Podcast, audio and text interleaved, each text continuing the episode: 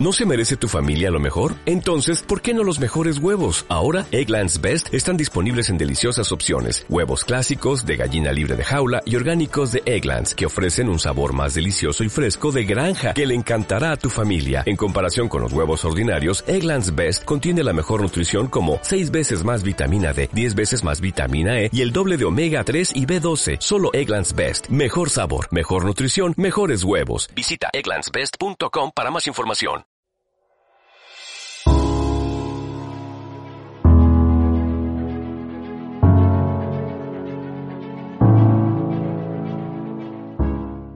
Ya tenemos aquí, en una nueva ocasión, la sección que homenajea, descubre y coloca en valor a grandes jugadores y leyendas atléticas a través de sus hijos.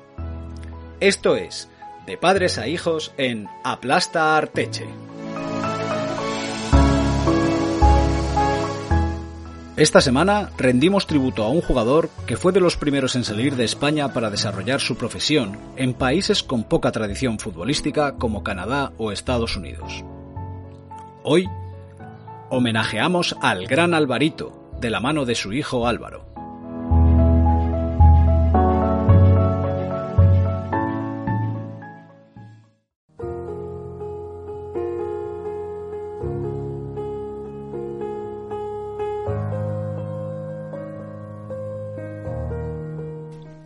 Nacer apenas siete meses antes de que comience la cruenta Guerra Civil Española debe de ser premonitorio de que tu vida no va a ser fácil.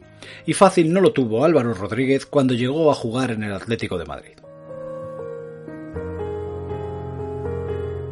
Álvaro Rodríguez Ross, conocido futbolísticamente como Alvarito, nació en la localidad asturiana de Ujo el 16 de enero de 1936.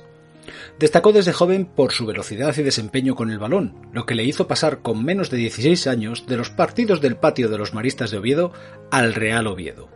Era tan rápido que tuvo la mejor marca de España en los 100 metros en atletismo juvenil con 11 segundos y 3 décimas. Al ser tan joven, esa temporada fue cedido al Caudal, club histórico asturiano radicado en Mieres. Destacó jugando como extremo zurdo en un Caudal que jugaba en segunda división. Eso le mereció un puesto en el Real Oviedo durante la temporada siguiente, donde fue reconvertido al lateral izquierdo. Su buen hacer en Bellavista, antiguo campo del equipo obetense, le valió el fichaje por uno de los grandes, el Atlético de Madrid, en 1956, junto con el también lateral del Oviedo, Tony. Tony, que estaba más asentado que Alvarito al ser más mayor, parecía que iba a ser el jugador indiscutible del Atleti, pero a los pocos meses fue cedido de nuevo al Oviedo, quedándose Alvarito en Madrid. Alvarito estuvo en el Atleti desde 1956 hasta 1963, debutando un primero de mayo de 1957 en partido de vuelta de los octavos de final de Copa. Apenas tres días antes, en el partido de ido disputado en Madrid, el Barcelona había ganado por dos goles a cinco, dejando prácticamente sentenciada la eliminatoria. En el partido de vuelta, Antonio Barros, entrenador atlético, dio opción a jugadores no habituales, dando la oportunidad a Alvarito en el lateral izquierdo. El partido suponemos que no lo debió de dejar un grato recuerdo, ya que el Atleti perdió por un estrepitoso 8 a 1. Este fue el primero de los 60 partidos que disputó en el conjunto colchonero en las seis temporadas que permaneció en las filas atléticas. Por su carácter se hizo un hueco indiscutible en el vestuario, siendo de los jugadores que más aunaban las voluntades dentro del mismo. Un hombre de equipo en las filas rojiblancas y respetado por los rivales, algunos con los cuales llegó a trabar sólidas amistades. Destacable fue su actuación en la temporada 59-60 en la que realizó grandes partidos en la competición copera, competición en la que se llegó a la final que se disputó en el campo del eterno rival ante el propio Real Madrid. Aquel día el Atleti venció por 3 a 1 con una gran actuación de Alvarito. Escuchemos el resumen del nodo de aquella final que aunque parezca mentira por lo que se dice en el mismo, ganó el Atleti. Santiago Bernabéu, con la asistencia del generalísimo y su esposa, cuya aparición en el palco de honor es acogida cordialmente por el público, se celebra la final del Campeonato de España Copa de Su Excelencia el Jefe del Estado entre el Real Madrid y el Atlético de Madrid. Campeonato que por primera vez disputan entre sí en el encuentro definitivo los dos grandes clubes de la capital de España. Arbitra el señor Virigay. El formidable conjunto blanco sale como favorito frente a sus rivales. Los dos equipos han realizado una gran campaña en la fase eliminatoria en la que solo han perdido un encuentro cada uno. Vemos a Miche cortar un avance del ala derecha rojiblanca y enviar la pelota a Di Stéfano. quien con su característica maestría salva el acoso del medio volante Ramiro. Del Sol va a ser derribado en su internada por el extremo Polo. El saque de la falta es cabeceado por Di Stéfano al poste despejando en última instancia Callejo. Gento es perseguido en vano por Rivilla, pero Callejo sale a su encuentro y el extremo queda lesionado de importancia. Del Sol fuerza un córner del saque de la falta. Puskas lo transforma directamente en gol. Es el minuto 20 de la primera parte. Ya en la segunda mitad, Chuzo obstaculiza el avance de Luis del Sol, uno de los distinguidos en el cuadro merengue. Y ahora otra jugada decisiva. Madina Beitia va a salvar un gol que Alvarito está a punto de marcar en su propia meta. Vean.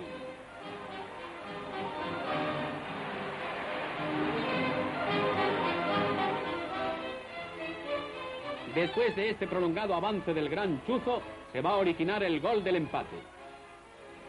Observen cómo Collar hace botar el balón ante Domínguez, desorientando al portero madridista. El empate a uno se ha producido a los seis minutos del segundo tiempo. He aquí una reacción blanca a cargo de Herrerita y del Sol. El centro del extremo intenta rematarlo Di Stéfano, pero Callejo consigue despejar. Ramiro, Alvarito y Chuzo intervienen sucesivamente. Y atención que llega el segundo gol atlético. Tira Collar, rechaza Domínguez y remata Jones. Don Santiago Bernabéu. Peiro se hace con el balón que lleva del sol y avanzando rápidamente en colaboración con sus compañeros de ataque, se prepara para rematar el tercero de fuerte tiro cruzado ante la desesperada salida de Domínguez. Don Javier Barroso, presidente atlético. Alegría incontenida en los seguidores blanquirrojos y Enrique Collar que recibe la copa de manos de su excelencia el jefe del Estado. La eleva sobre sus hombros mostrándola al público y llevado por sus compañeros será paseado triunfalmente alrededor del campo. Como campeón de Copa y con una más que meritoria actuación suya, su juego en esa temporada le valió para formar parte de la selección nacional española, con la que llegó a ser convocado en nueve ocasiones jugando cinco partidos.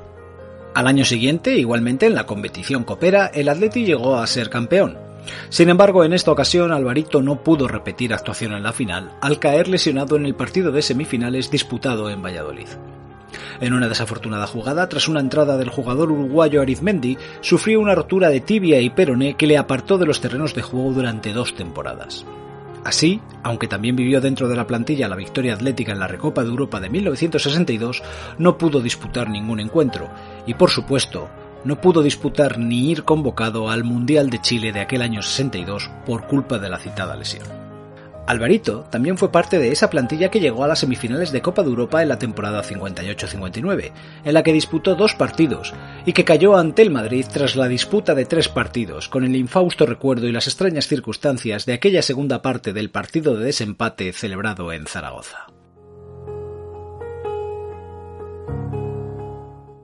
En 1963, pese a tener ofertas de renovación por parte del equipo al ser un hombre muy querido en el club, decidió que sus días en el Atlético como jugador habían terminado.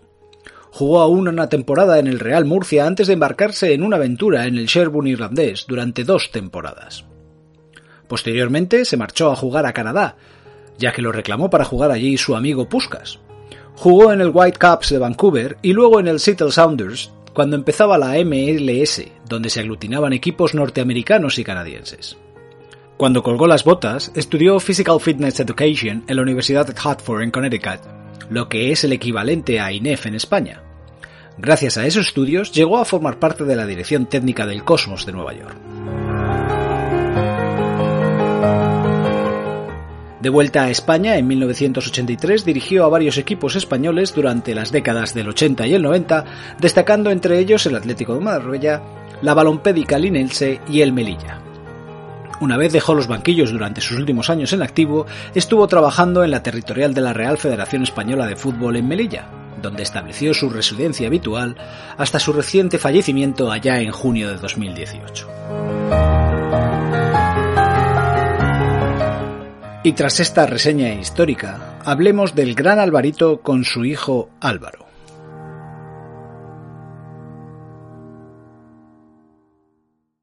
Hola Álvaro, muchísimas gracias por aceptar nuestra invitación desde Aplastarteche. Ya sabes que es un auténtico honor y un placer tenerte aquí ante nuestros micrófonos.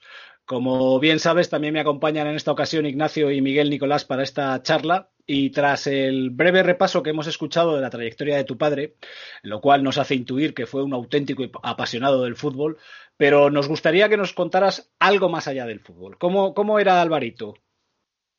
Bueno, lo primero, buenas tardes a eh, Eduardo, eh, Ignacio y Miguel. Y bueno, pues gracias por llamarme para que pueda, bueno, todo lo que pueda hablar de mi padre, pues te puedes imaginar. Lo primero porque era mi padre y a pesar de yo nunca le, nunca le vi jugar, ¿vale? Yo nací años después y lo único que puede verle a él y algún amigo suyo y compañero, pues en la playa y, poco más. Y, los pocos eh, las pocas imágenes que nos dan en el nodo y, sé más por lo que me cuenta la gente, ¿vale? Eh, en, el plano futbolístico y por lo que me contaba él que, otra cosa. Eh, la fama que tenía, cuidado, tenía fama de duro, de un jugador duro, en el sentido, bueno, pues que era, era expeditivo, formaba, empezó formando pareja primero creo que fue con Callejo, en el lateral derecho era Feliciano Rivilla, te hablo en el Atlético de Madrid, Callejo, Grifa, alternaban Callejo, Grifa y mi padre, se jugaba con tres defensas y, yo por lo que tengo entendido pues era un jugador muy expeditivo. Eh, todo eso que era, pues esa fama que, podía tener de, jugador expeditivo, eh, de jugador duro, eh, era todo lo contrario en su vida personal, especialmente con, nosotros, o sea, con nosotros y con todo el mundo, ¿no? Es una, persona extremadamente extrovertida, caía siempre bien, siempre con la broma, eh, con sentido del humor, cariñoso, eh, todo lo contrario que claro, cuando me contaban a mí que era una persona que era un futbolista pues eh, con fama de duro entre comillas, pues claro, yo me quedaba así y decía, bueno, pues pues muy bien, pues será duro en el campo, pero desde luego con nosotros es absolutamente todo lo contrario. Incluso te puedo decir que demasiado sensible de vez en cuando. yo tengo muchas anécdotas que a mí me ha contado mi padre, de cosas, algunas que se pueden contar, otras que no se pueden contar en público, lógicamente, pero te puedo contar miles y, yo encantado de, que me preguntes lo que queráis y muy gustosamente pues para, para responderos. Buenas tardes, Álvaro. buenas tardes, Ignacio. ¿Qué tal estás? Eh, mira, eh, a diferencia de otros jugadores con los que compartió tu padre vestuario, eh, bueno, pues tu padre, como hemos escuchado, no era madrileño, era asturiano, tampoco había sido un jugador de la cantera del Atleti.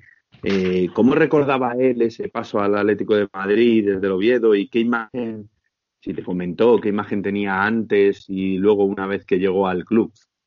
Bueno, yo, eh, mi padre era un deportista, tenía la base, como decía él, el, latín del deporte que era el atletismo, era muy aficionado, era muy delgado, eh, era, era muy rápido y, bueno, pues estuvo, empezó, empezó en el, en el Colegio de los Maristas de Oviedo, a destacar lo primero en atletismo y luego en fútbol.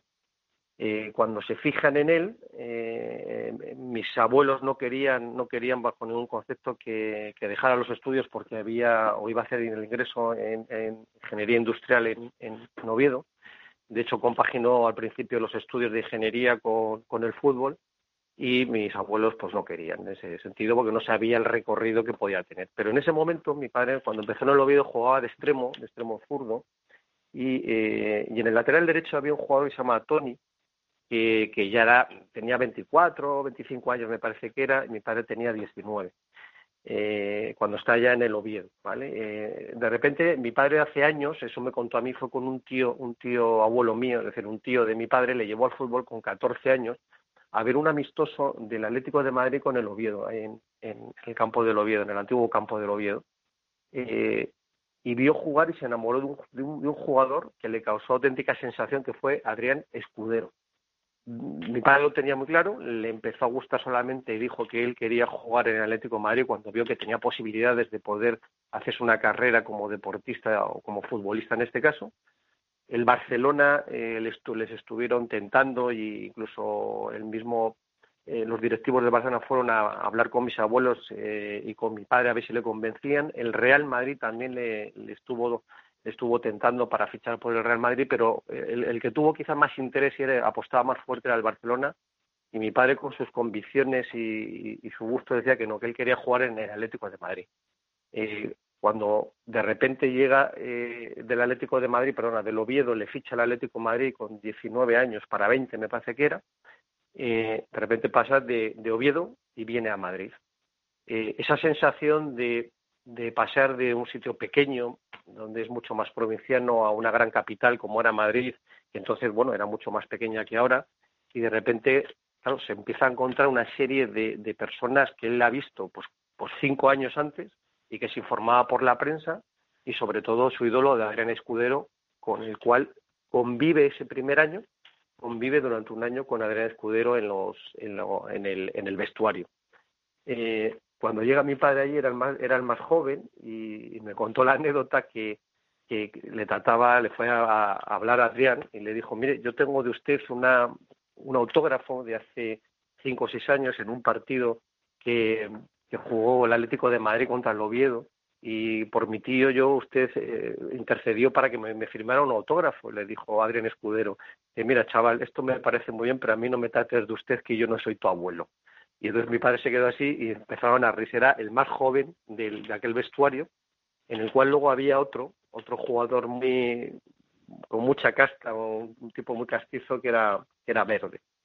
Eh, llega a Madrid y me cuenta además, me acuerdo que me contaba mi padre que hicieron una gira el Atlético de Madrid por, por Europa, creo que fue en Alemania, estuvieron creo que en Dinamarca, creo que en Holanda también y terminaron en París. Y en París eh, el más joven era mi padre y el más mayor de aquel equipo, el capitán además era, era Verde. Eh, pues no sé si Verde tendría ya pues unos 33, 34 años, una cosa así. Y bueno, pues Verde le, le, hizo aquella noche, le dijo, chaval, vente conmigo, que tú llevas el dinero de todo el equipo, porque había un fondo para, para gastos que tenían ellos y siempre lo manejaba el, el capitán del equipo, que en este caso era Verde. le dijo, chaval, tú llevas el, el dinero, que nos vamos a dar una vuelta para que conozcas París. Y bueno, pues creo que se lo pasaron bastante bien. Mi padre conoció París con 19 o 20 años y todo me decía, a ver, paga aquí, chaval, paga y, bueno, le decía, oiga, eh, capitán, digo, que, luego este dinero que van a decir los compañeros y, y los demás personas del club, dice, tú no te preocupes, tú di que yo he dicho que lo gastaras, no tienes que dar ninguna cuenta. Y luego hay cosas que no se pueden contar de aquella gira de, de que hicieron en aquel, en aquel verano el Atlético en Madrid por Europa. Lo que sí que recuerdo que me contaba que, el choque que le supuso de jugar en, en, el Oviedo, que, que, ya estaba en segunda división, eh, de repente venir a Madrid y codearse con los que habían sido sus ídolos, entre ellos Adrián Escudero, eh, dice que eso para él fue, eh, que claro, estaba expectante en aquel, en aquel vestuario donde él era el más joven. Y, y bueno, luego tuvo, tuvo además la gran suerte de formar, eh, de formar con aquel equipo que debuta en, el primer equipo de la primera alineación del Atlético de Madrid que debuta en Copa Europa en el año 1958. Y además esa, esa fotografía de esa alineación de aquel, de aquella, de aquel equipo está cuando entras en los vestuarios del, del Metropolitano Nuevo, eh, está justo cuando entras antes de los vestuarios del, de, de, nuestro equipo.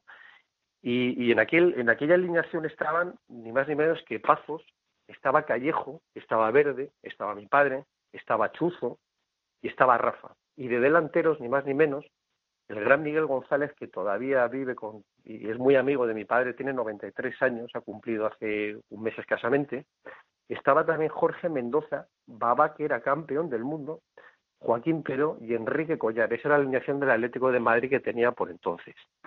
Eh, cuando mi padre ve con todos esos monstruos que, hay ahí, aunque era coetáneo en edad eh, con Joaquín Peiró y con Mendoza, me parece que es un año menos, pero más o menos se van el y con perdón, y con Chuzo también, el resto eran todos jugadores eh, bastante asentados, incluso con, que sacaban bastante edad.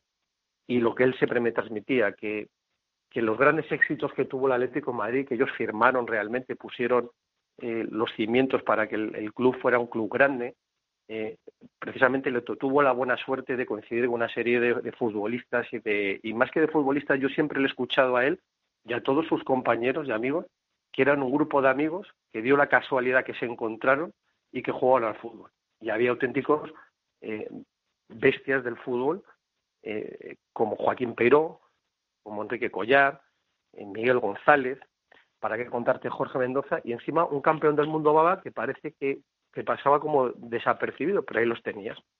Y luego un poquito más tarde viene su, su hermano, como él decía, es Acio Calleja, también eh, Jorge Grifa, creo que a los dos años, y se juntan pues una generación de futbolistas ahí magníficos y enfrente tienen un equipo magnífico también, que era el Real Madrid, de los Di Stéfano, de los Puscas, de los Gentos, de los Santa María, de los Marsal, de los Real, donde además ahí, eh, según el, el maestro Di Stéfano, además llegaba a reconocer que el equipo realmente a batir no era el Barcelona en su época, era el Atlético de Madrid.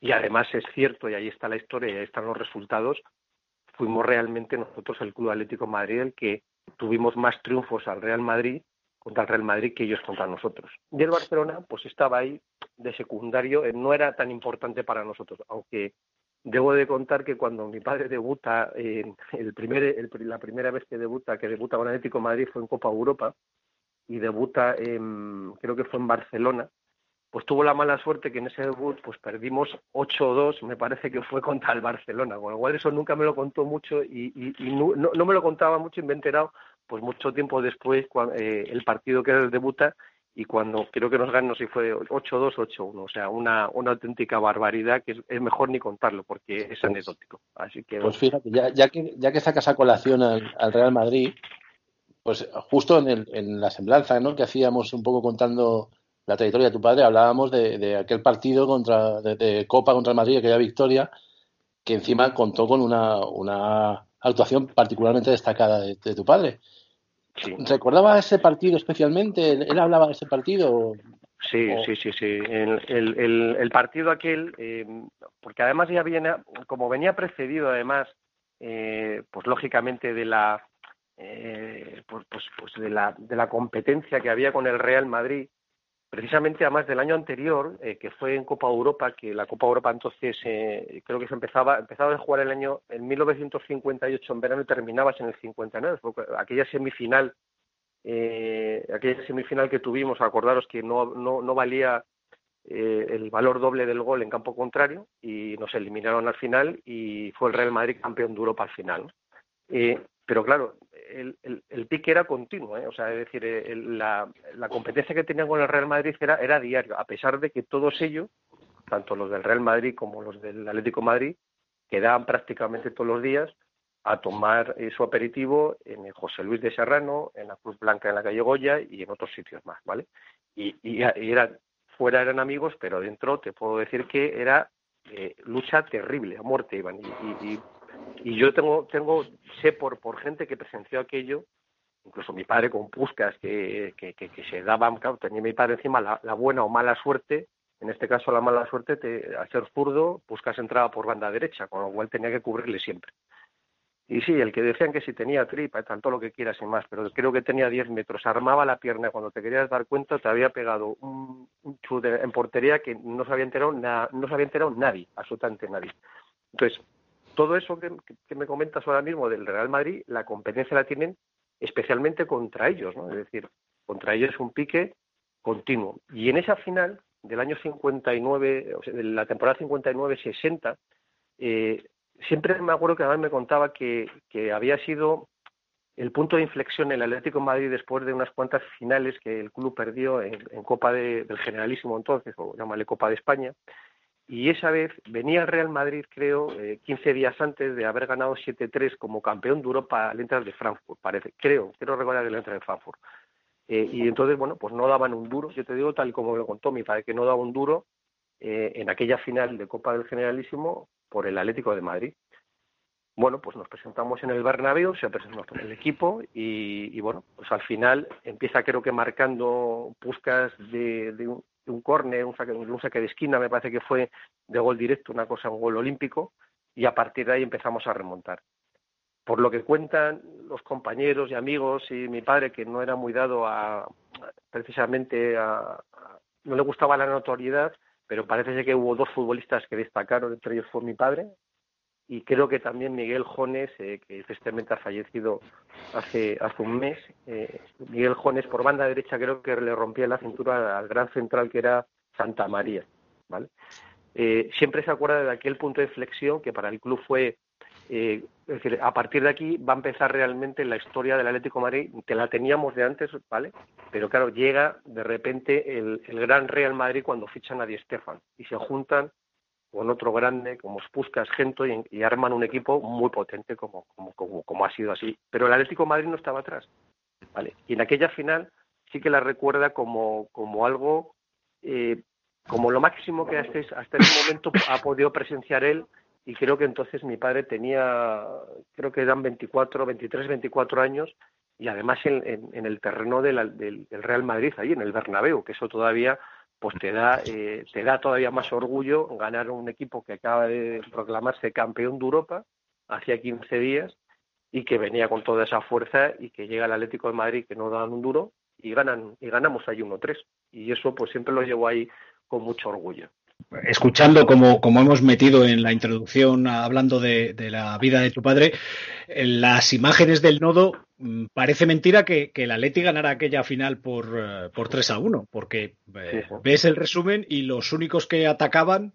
era el, Madrid. Al final parece que, no les quedó más remedio que meter que los, los tres goles del Atleti que habíamos ganado. Pero bueno, claro. Eh, mira, me gustaría preguntarte por, por por una cosa, Álvaro, y es. Mm, mm, voy a, voy a, tú ya has citado a muchos de los compañeros que tuvo eh, tu padre en el equipo, pero por ejemplo, la plantilla del 60-61 contaba con eh, Medina Beitia en portería, Rivilla, Grifa, Chuzo, Isacio Calleja, Adelardo, Peiró, Ramiro, eh, Collar, Jones, Babá, Callejo, Pazos, Polo, Mendoza, Rodríguez, Amador. Glaría, Gasca y tu padre. O sea, una plantilla absolutamente de lujo. Pero de eh, lujo. Pero, pero una auténtica barbaridad. De todos esos jugadores con los que compartió vestuario tu padre, ¿cuál fue el que más le impresionó? Siempre me ha hablado, me ha hablado eh, auténticas maravillas del ala infernal que teníamos, que era Joaquín Peró y Enrique Collar, que eran eh, dos jugadores espectaculares. O sea, era una cosa del otro mundo. De la técnica de Mendoza, de Jorge Mendoza, y luego especialmente el mando, el mando y la mentalidad de, Grifa. A partir de Jorge Grifa, eh, que además es padrino de mi hermana y tenemos muchísima, muchísima relación, siempre la hemos tenido, eh, a partir de Grifa era el que animaba y el que peleaba todo el equipo y decía, hay que tirar para adelante y que estos a nosotros no nos van a ganar. Yo tengo el recuerdo siempre, mi padre, y hace poco lo he comentado con una persona del club, yo tengo el recuerdo siempre, siempre, siempre que me decía, sabía que cuando nosotros teníamos que ir a jugar o jugábamos contra el Real Madrid, no es que había que ir al 100%, había que ir al 120%. Pero por muchos motivos, decía, porque había tales imprevistos que no eran manejables en ese, eh, por nadie, que nunca podía saber. Y entonces siempre decía, había que salir con, con el puñal entre los dientes. Y había jugadores que eran, parecía que eran blanditos, como era Feliciano Rivilla, que era un jugadorazo con una técnica espectacular, Jorge Grifa que daba, daba mando y daba y se imponía junto con mi padre. Y luego delante, pues para qué contarte con el pulmón eh, de Adelardo. O sea, eso era eh, o sea, impresionante, era, era, era algo espectacular. Y luego tienes un Babá y tienes un Ramiro con un toque de balón que yo recuerdo que siempre me comentaba, que además vinieron, no sé, eran dos, dos hermanos, Ramiro y Álvaro, que eran eh, hijos de, de, migrantes que fueron de Pontevedra, fueron a, a Brasil y el, que era estrella entonces era Álvaro y cuando llegó aquí no, no se adaptó y al final se quedó Ramiro durante unos cuantos años y eh, creo que era una técnica espectacular. Entonces, aparte de eso, las alineaciones, los sistemas eh, de, juego eran, eran, un poquito diferentes.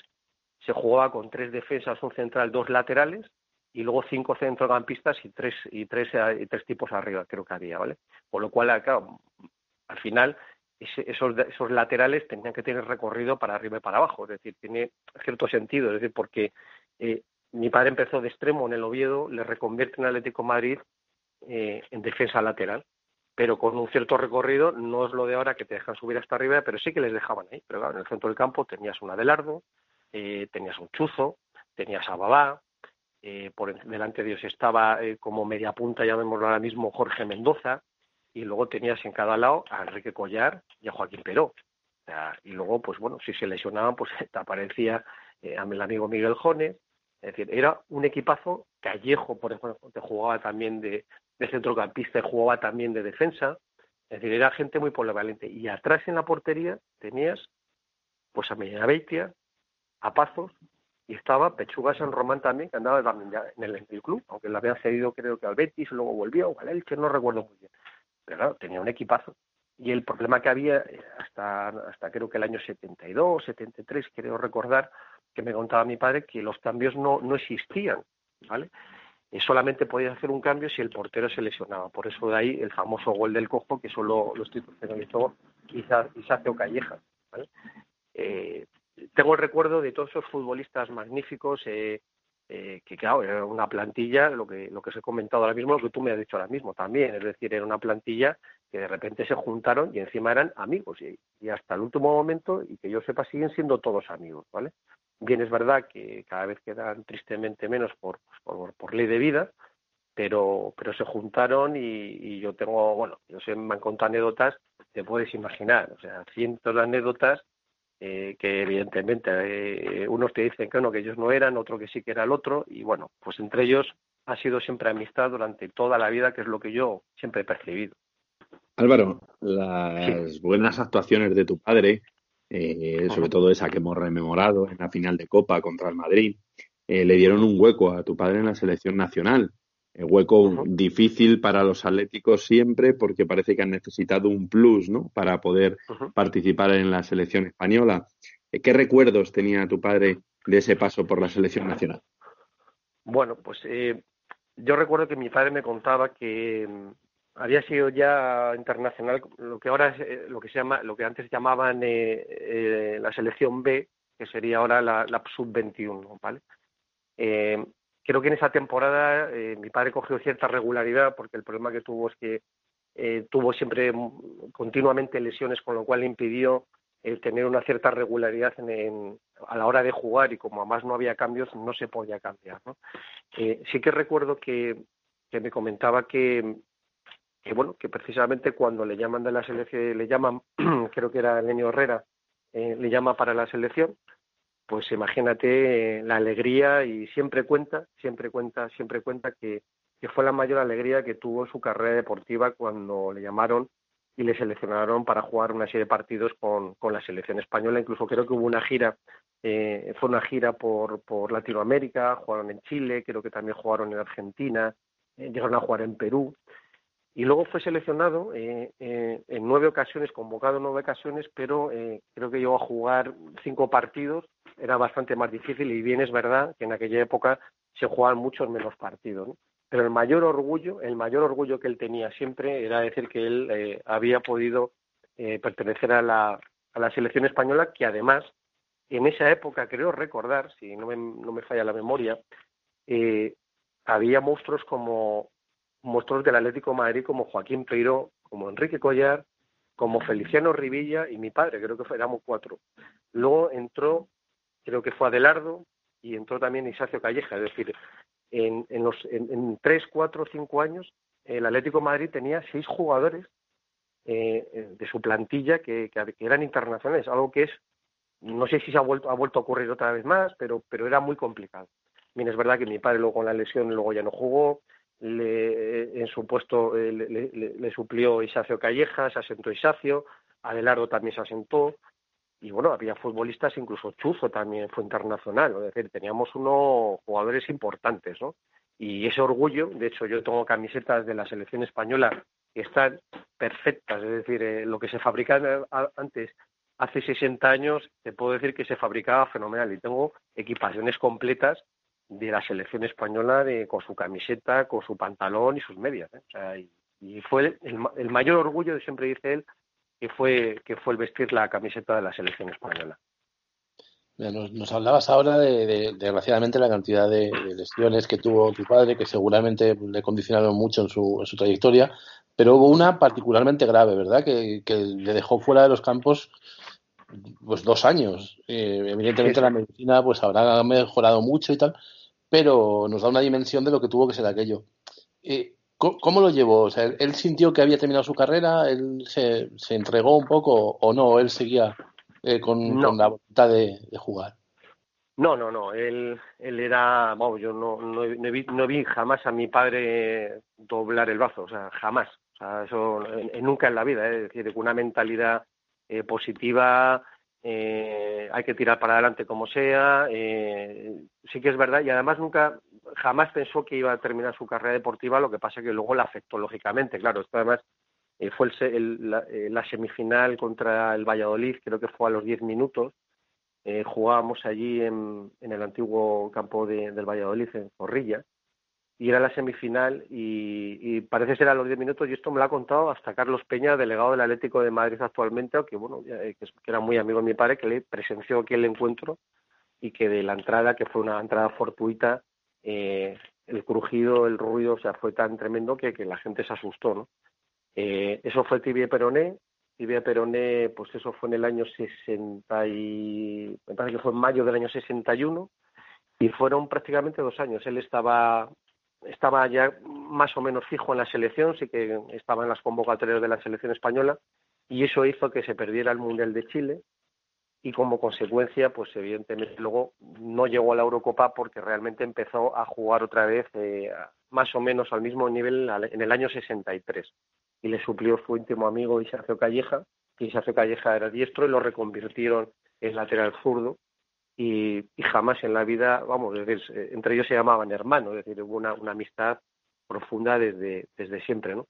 Él jamás, jamás pensó en tirar la toalla, nunca, nunca, nunca, jamás le he visto eh, nunca con, no sé, con, un pensamiento de qué pena que me ha ocurrido esto que me han roto, para nada y yo por lo que sé que yo no había nacido todavía pues pues eh, a partir de ahí estuvo luego se fue al, Murcia que es, acaba de subir a primera división y, y, el Murcia hizo un equipazo de bueno pues de gente ya que estaba eh, terminando sus carreras deportivas gente ya cercana a los 30 pasado los 30 entre ellos eh, con Marquitos estaba mi padre en defensa Marquitos también en el centro del campo estaba eh, Olano, un, no, ese era un delantero de la Real Sociedad, estaba Marsal también, y Miguel González, otro atlético, eh, que bueno, pues le sacaba a mi padre nueve años, y creo que el Real Murcia, eh, creo que no sé, fue quinto o sexto en, en, la clasificación en la liga, que ha sido lo máximo que han llegado el, el Murcia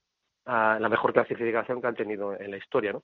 De ahí traman también una muy buena amistad con Miguel González, con Marquitos también, eh, con una serie de futbolistas que se juntaron allí y luego surgió la oportunidad, mi padre era un espíritu pues inquieto, muy inquieto y, y hoy le surge la oportunidad, le comentan el irse a jugar a Irlanda. Bueno, pues, pues bueno, pues Irlanda, pues muy bien. Y dice, bueno, pues me voy para allá y yo no había nacido y, de hecho bueno pues llegó a jugar en la en la liga irlandesa en la Premier irlandesa en el Sherwood Football Club de, de, de Dublín y yo sé que nací, le dijo a mi madre que, que nazca el niño en España, en Madrid, eh, que no quiero que sea irlandés y tal. Bueno, pues nada, me vino aquí y tengo yo un pasaporte pues con días, con días de, ir a, a ver a mi padre, evidentemente yo eso ni me acuerdo, o sea, es imposible.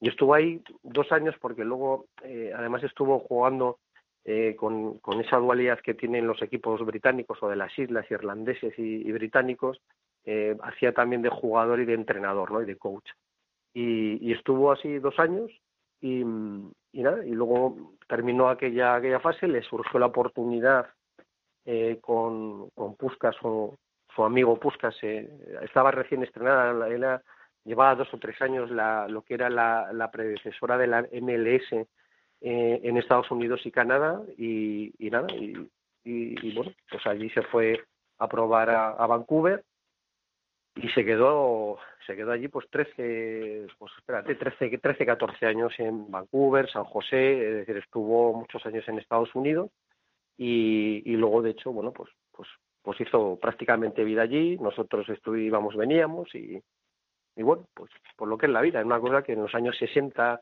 finales de los 60 primero durante los años 70 pues pues pues era muy novedoso no era era era realmente un, un pues eso pues, pues un inquieto que quería ver más vida, ver más mundo y, y, como siempre decía él, que además eso te pueden decir sus compañeros, y con mucha gracia decía, oye, y que soy de Ujo, ¿eh? De Ujo de Asturias. Decía, porque Ujo es un pueblín muy pequeño, muy pequeño, dentro del concejo de Mieres, pero él siempre lleva a gala que él era de Ujo, y que era asturiano, pero que era de Ujo.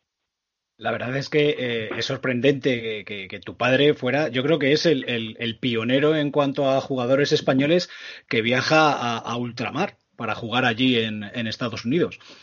Eh, te quería preguntar también por, que él terminó dentro del, cuadro técnico del Cosmos, de aquel Cosmos que, en un momento dado eh, se dedicó cuando se estaba intentando potenciar la liga de fútbol en Estados Unidos a, fichar a todas las grandes figuras que, estaban ya, eh, no voy a decir en decadencia, pero, pero un poco de vuelta, como por ejemplo Pelé, o incluso, o incluso el propio Cruyff. Eh, ¿Llegó él a coincidir con esos jugadores en aquella época? Sí, yo, te cuento. Yo, yo mi padre, el, cuando estaba en Estados Unidos, eh, bueno, pues además montó unos negocios con Puscas eh, y él estudió eh, lo que es el equivalente aquí al INEF, que es Physical Fitness Education.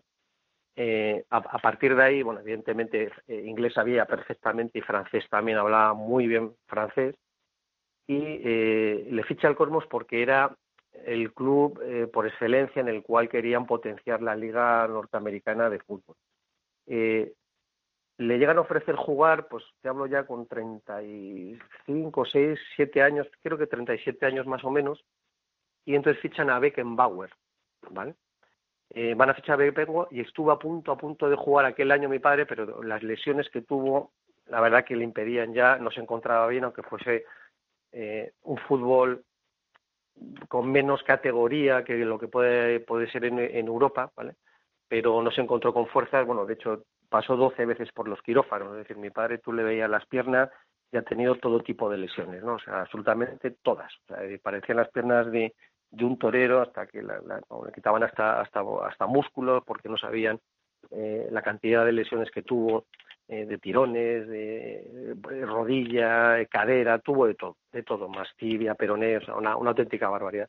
Y estuvo a punto de, ya te digo, eh, cuando, cuando estaba ahí estaba Beckenbauer y estuvieron a punto de jugar juntos. Llegó a coincidir con Pelé, ¿vale? Eh, y él lo que hizo fue, estaba en la Secretaría Técnica del Cosmos, estuvo un tiempo allí, y después de aquella aventura de, del Cosmos eh, ya se vino para España, estuvo, llegó, empezó, se quedó ya en España porque en el año 82, en los periodos del año 82, cuando jugamos el Mundial, él estuvo, eh, bueno, pues como intérprete en la Federación Española eh, de Fútbol, recibiendo a los clubes de todo el mundo, y él hacía de, intérprete y, bueno, de intermediario y de, relaciones públicas con, con el resto de los jugadores. Y ya dijo que, que ya no se iba, ya se quedaba, se quedaba en España y se asentó en Valencia. Y estuvo allá ahí muchísimo tiempo en Valencia, pero sí, sí que llegó, ya te digo, llegó a coincidir con Beckenbauer y con Pelé, eh, y como dice él, yo jugué contra Pelé y dice, y jugó contra y con Di Stefano en la selección, y cuando le preguntas, que es la típica pregunta que también se suele hacer, oye, ¿cuál ha sido el mejor futbolista de todos los tiempos? Yo lo que he escuchado a todos los compañeros de mi padre que jugaron en aquella época, todos coinciden, la mayoría, todos, menos uno, todos coinciden y te dicen Estefano claramente, pero claramente. Una vez que vuelve, que vuelve tu padre a España, ha estado entrenando en, en, varios, en varios equipos. Tiene, ha quedado sobre todo un especial recuerdo, eh, por lo que sabemos, en Melilla, ¿no? Eh, cuéntanos un poco cómo fue esa experiencia como entrenador en los distintos equipos que ha estado, en Melilla, en la Balompédica Linense, y un poco cómo, eh, cómo fue toda su vida como, como entrenador en España. Bueno, él, él, estuvo muchos años en Valencia y también trabajó pues, eh, en la parte técnica también con el Valencia, eh, con, el, con el Valencia Club de Fútbol, y a partir de ahí empezó con las escuelas Benimar eh, de allí de Valencia. Eh, estuvo también luego entrenando en el Benicarló, estuvo un tiempo también entrenando, y de ahí saltó a, eh, de ahí saltó a Marbella. En Marbella coincide con, con, Eugenio Leal, os acordáis, nuestro futbolista de los años 70, que de yo de Eugenio sí que me acuerdo porque era mi ídolo, acordados que siempre jugaba con la mano vendada, el, el, gran Cheli de Leal, efectivamente. Y coinciden los dos en el Marbella con, con un presidente que es un señor magnífico, que sigo teniendo trato con él y, que es el don Benigno Vázquez, que era el presidente del Marbella y tenía ahí una serie de inversiones y, junta a mi padre con, con Leal.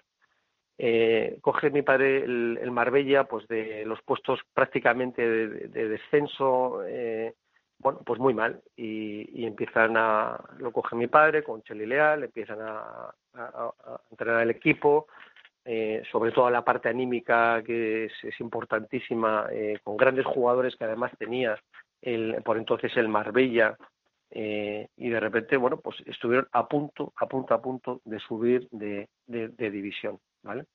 Eh, creo que además fueron los últimos partidos, no sé si tenían el récord, quiero recordar, eh, pues 22 partidos seguidos, algo que no sabía, nadie había hecho en segunda división.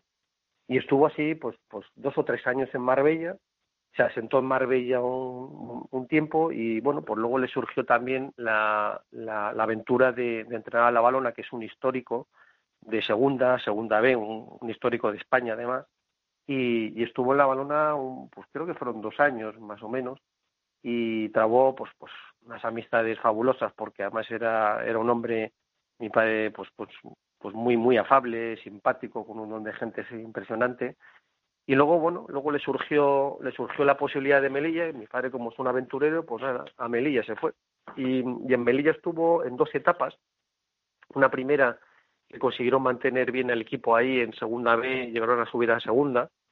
Eh, luego de ahí le surgió también, eh, entrenó un equipo marroquí, eh, también estuvo un par de años en, entrenando, estaba cerca de la frontera con Melilla, no recuerdo, el, no recuerdo el nombre, y nada, y luego pues una segunda etapa en el Melilla, eh, bueno, pues con problemas económicos el Melilla que tuvo, pues como muchos clubes de fútbol, con cambio en la presidencia, etcétera, y al final, bueno, pues se quedó a vivir en Melilla y es, bueno, un enamorado de Melilla, y, se quedó a vivir allí muchos años y, bueno y luego con su pareja que, que, bueno pues era, era, era, de Almería pues eh, se fue a vivir a Almería y, estuvo los últimos años eh, los últimos diez años en Almería ya retirado estuvo previamente en la en la territorial de la Federación Española de Fútbol en Melilla durante muchos años hasta que ya pues se jubiló y, ya se fue para, para Almería pero vamos era un apasionado del fútbol y más que del fútbol de, de todos los deportes no yo eh, ya te digo, esa fama que tenía, pues bueno, pues de jugador duro y,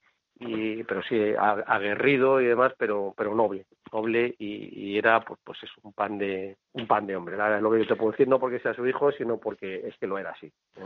Álvaro, yo, yo recuerdo haber visto unas imágenes de tu padre, escasamente mm, unos meses antes de, de su fallecimiento, en el cual fue un homenaje que hicieron los 50 en la residencia Vallesol a Miguel González Pérez, que era el jugador eh, más eh, antiguo vivo en aquel momento.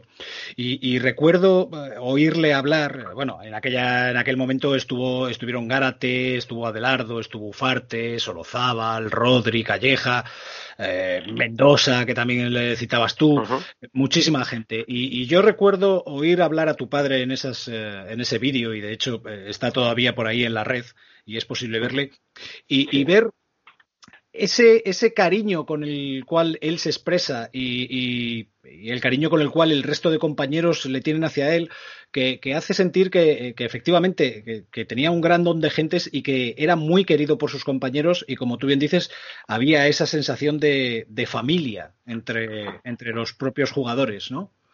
Sí, sí, sí. Bueno, eso, eso eh, a través de unos amigos, amigos míos de, los 50, surgió la posibilidad de, pues, de hacer un homenaje a, Miguel González, que todavía está vivo, vamos, ha cumplido, le he felicitado, sigue la residencia al hombre, por sus 93 años que ha cumplido ahora en el mes de abril, incluso eh, a través de, del Skype me conecté eh, eh, gracias a su hija que me dio la dirección con, con, la residencia y en el momento que me vio en el Skype, hombre Álvaro, me reconoce perfectamente con un Alzheimer que tiene desde hace unos años, pero vamos, a mí me reconoce perfectamente. Eh, me encargan unos amigos de los 50 que contacte con Miguel porque no había manera, ya Miguel pues estaba, estaba fastidiado con su, con, con su, con, con, el Alzheimer. Y como hemos tenido mucha relación, que, que además se traba mis padres con, Miguel y con su mujer Carmen, eh, pues desde los años 60, cuando primero estaba en el Atlético Madrid y luego coincidí en el Murcia, además éramos vecinos de barrio, es decir, vivíamos, vivimos a, a dos manzanas escasamente, ¿no? Eh, y bueno, pues me, me encargan que, intente contactar con Miguel a ver a ver si pueden hacerle un homenaje. Y yo pues encantado de la vida porque porque Miguel para mí pues pues es que me ha tenido en brazos. Es decir y, pues, pues le me conoce toda la vida yo le conozco a él. Contacté lógicamente con su hijo eh, a través de su hijo conseguimos, eh, gracias a los 50, que fue algo fabuloso y, además muy bien montado, empezamos a, contactar con, con, aquella generación de futbolistas eh, que había, que ya viste el plantel, el, imagínate ese equipazo que había, por lo que dices tú, estaba eh, Roberto Solozábal, estaba eh, Pepe Navarro también, estaba Rodri, estaba Armando Ufarte, Adelardo, estaba Gárate, estaba Isazo Calleja, eh, Mendoza, estaba estaba Martínez Jayo, es decir, una serie de futbolistas que dices, madre mía, estos monstruos aquí todos sentados juntos, Mar Miguel, o sea, tela marinera. Eh, el día aquel del, del, homenaje, que fue la verdad muy emotivo, eh, cuando yo comenté a sus compañeros que mi padre venía, que bueno, además vino también porque les invitaron a los que a los a los que podían ir y los que estaban vivos internacionales del Atlético de Madrid, que habían sido internacionales del Atlético de Madrid, a el partido que jugó de estreno, el primer partido internacional que se juega en el, en el nuevo Metropolitano contra Argentina que ganamos, ¿vale?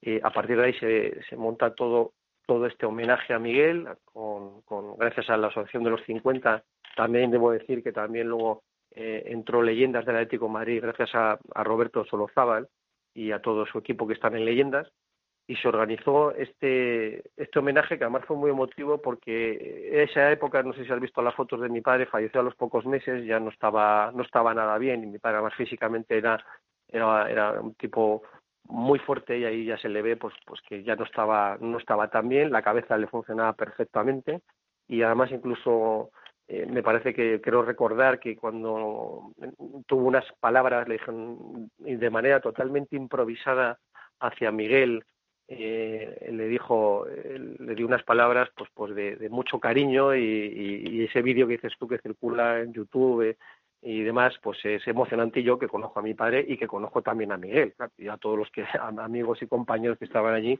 nos conocíamos y la verdad que fue muy emotivo porque mira yo realmente eh, ya te digo a los pocos meses mi padre falleció a los tres meses o cuatro y, y bueno mi padre estuvo aquí en Madrid, en mi casa, que yo estaba encantado de la vida durante tres meses.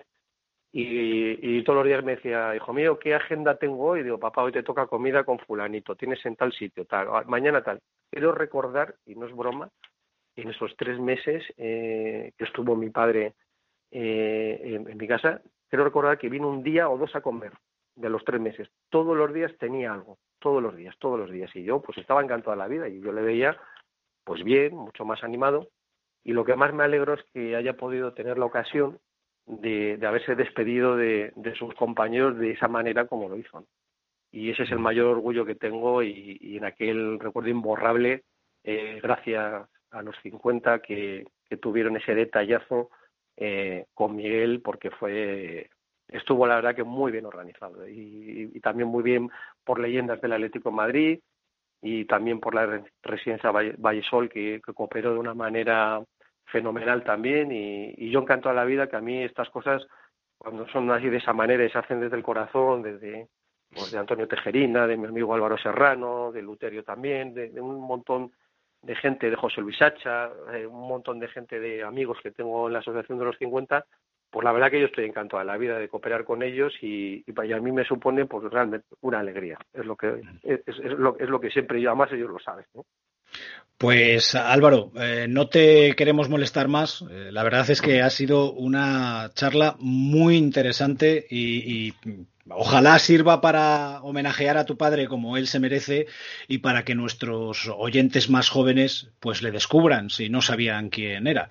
Eh, ha sido un auténtico honor cómo has compartido esta historia o estas historias de, tu padre que realmente son auténtica historia y patrimonio del club. Muchísimas gracias, de verdad.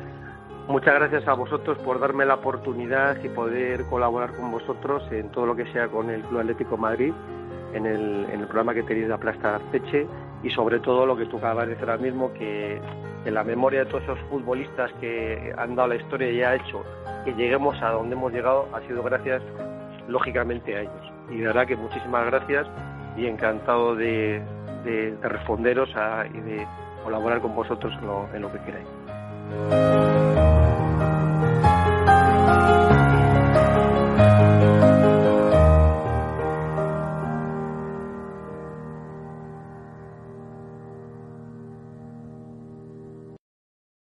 ¿No se merece tu familia lo mejor? Entonces, ¿por qué no los mejores huevos? Ahora, Egglands Best están disponibles en deliciosas opciones. Huevos clásicos, de gallina libre de jaula y orgánicos de Egglands, que ofrecen un sabor más delicioso y fresco de granja, que le encantará a tu familia. En comparación con los huevos ordinarios, Egglands Best contiene la mejor nutrición como 6 veces más vitamina D, 10 veces más vitamina E y el doble de omega 3 y B12. Solo Egglands Best. Mejor sabor, mejor nutrición, mejores huevos. Visita egglandsbest.com para más información.